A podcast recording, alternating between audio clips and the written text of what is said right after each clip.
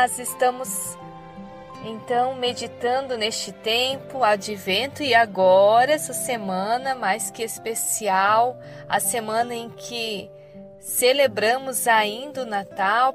Final de contas, estamos nas oitavas do Natal, onde todo dia é como se fosse Natal. A liturgia das horas assim também nos inspira. Claro que também temos tantos outros eventos litúrgicos nesse período, os ofícios solenes, como a Sagrada Família, os Santos Inocentes, o próprio mártir Santo Estevão, mas o Natal é um período que nós recordamos muito o sentido da família.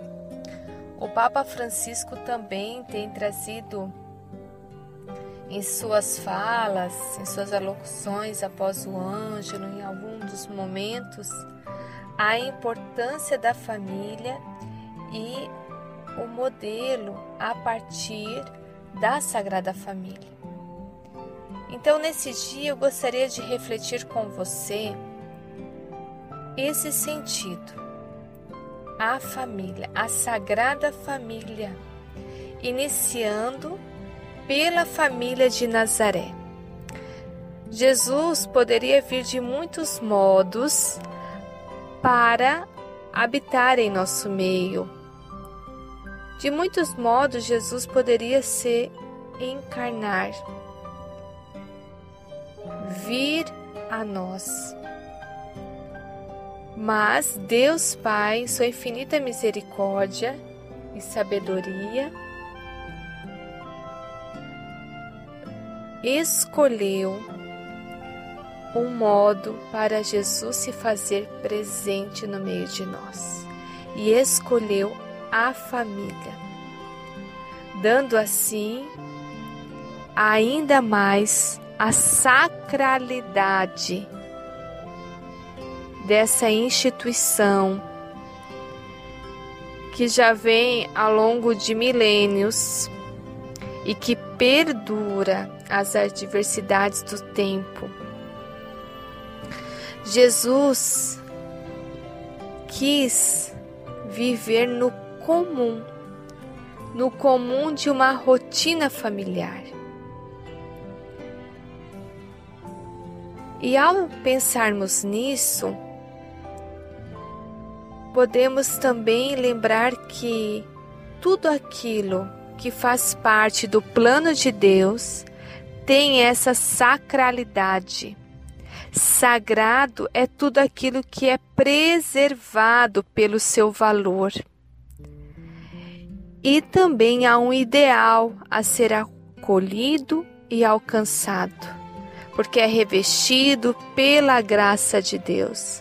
Não está apenas na força do homem e da mulher, mas ambos contam com a graça de Deus. E na Sagrada Família nós contamos com a presença da Mãe, presença de Maria. Maria que apresenta características inerentes à sua condição de mulher. Maria Virgem, Maria Mãe, Maria Esposa, Maria discípula também, Maria viúva, Maria que deixou ser revestida pela palavra de Deus, pronta para servir e amar. Maria que foi a mulher forte, mulher da cruz, mulher da prece, mulher do louvor. Maria que em tudo quis agradar o seu Senhor, agradar a Deus Pai essa presença eterna de Maria, Maria que se antecipa, Maria que está atenta, Maria que guarda muitas coisas no silêncio porque nem tudo compreende, Maria que é revestida pela fé. Então, essa presença dessa mulher forte também, dessa mulher sensível ao mesmo tempo, é inspiração para muitas mulheres hoje, para nós mulheres.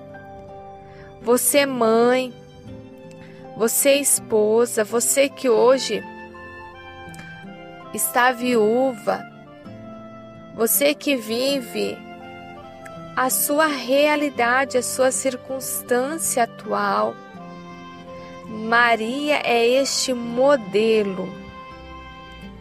A Sagrada Família também foi conduzida por José.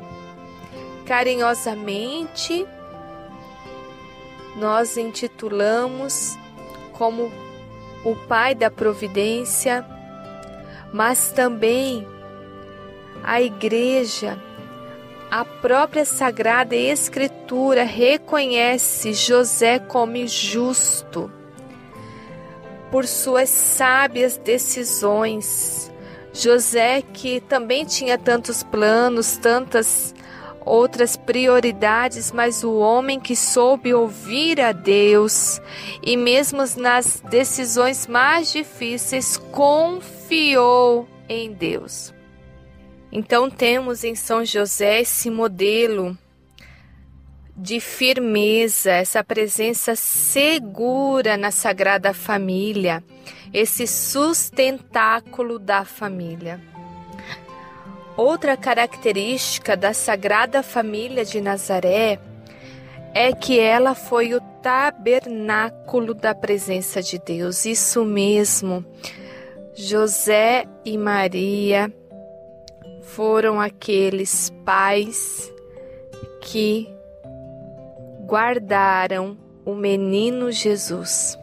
O tabernáculo na nossa igreja, né, ou sacrário, por assim dizer, é onde nós guardamos Jesus sempre ao final da celebração, as partículas que ficaram consagradas a mais e que não foram consumidas ficam ali guardadas. E José e Maria fizeram esse papel de guardar, guardar Jesus. A partir do que? A partir de que Maria e José eram homem e mulher, eram um casal que rezava. E que a partir dessa oração buscava a vontade de Deus Pai para enfrentar todas as dificuldades. Um casal que trabalhava, um casal que enfrentava a realidade em que mesmo nas situações aonde apareciam a cruz, permaneciam de pé. Características importantes. Hoje nós vemos assim também nas nossas famílias quantos momentos de cruz aonde que nós muitas vezes nos sentimos desolados, experimentamos a solidão, até mesmo esse sentimento da solidão de Deus, mas nessa realidade da vida, somos também convidados, assim como Maria e José, a observar e perceber que Deus caminha conosco. Nesses últimos dias, como eu já havia mencionado, o Papa trouxe muitos elementos da Sagrada Família para inspirar a família cotidiana, a família da nossa realidade, a família da nossa, do nosso tempo atual, da nossa cultura. E ele trouxe sentido de que Jesus, o Filho de Deus, quis ter a necessidade, como de todas as outras crianças, Jesus quis ter o calor de uma família. A família é aquela que aquece, aquece os filhos. Geram os filhos, protege os filhos, inspira os filhos, educam, corrigem. E ele trazia o sentido ainda que é na Sagrada Família de Nazaré que nós, católicos, e estendendo a todos os outros cristãos, podemos ter o ponto de referência, para uma inspiração segura para guiar a nossa família, guiar o nosso lar, guiar os nossos filhos no relacionamento conjugal, fazer crescer o amor. E para crescer o amor, ele trouxe o sentido de que há três palavras que deixam o ambiente familiar com uma atmosfera boa. Essas três palavras são muito utilizadas fora do nosso lar, mas dentro da nossa casa, muitas vezes pelo respeito, pela a questão das brigas que acontece, orgulho, pelos cansaços emocionais ao longo dos anos, nós acabamos deixando elas um tanto de lado. Mas o Papa traz esse conselho de que nossas famílias sejam sempre mantidas as palavras com licença. Sempre que precisarmos ocupar um espaço, pegar algo e que outra pessoa da nossa família esteja nesse espaço, ou, é, diante daquilo até mesmo como que atrapalhando aquilo que nós gostaríamos de pegar, utilizemos essa palavra com licença. Perdão ou desculpas sempre que nós percebermos que fizemos ou cometemos um erro. Ao falarmos uma palavra indelicada, então peça perdão, peça desculpas. E sempre que tivermos um favor ou algo que a pessoa realizou na gratuidade, se antecipou, assim como Maria fez um agrado para nós, uh, arrumou a casa, deixou ali nosso café pronto, nosso almoço, dizermos obrigado. Esse sentido da generosidade, do reconhecimento do outro, reconhecimento da presença, reconhecimento da palavra, reconhecimento do serviço do outro.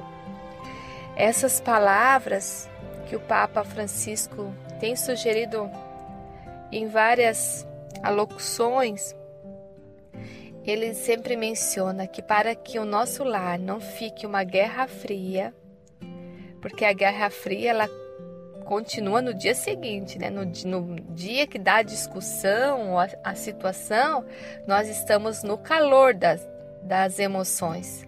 Mas depois essas emoções elas saem do calor e elas vão ocupar um outro espaço, que é o espaço da ira, do ódio, é, e isso vai gerando um distanciamento, um esfriamento em relação ao outro, tanto entre os casais, tanto entre pais e filhos.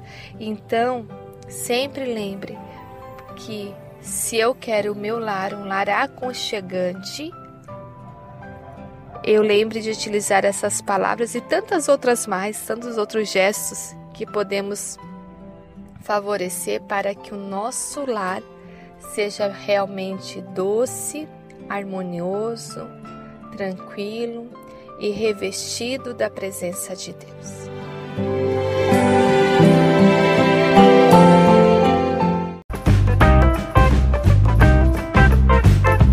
Esse podcast é uma produção da comunidade católica Arca da Aliança. Conheça mais conteúdos no Facebook ou Instagram, arroba Arca da Aliança. Arca da Aliança, presença de Deus no meio do povo.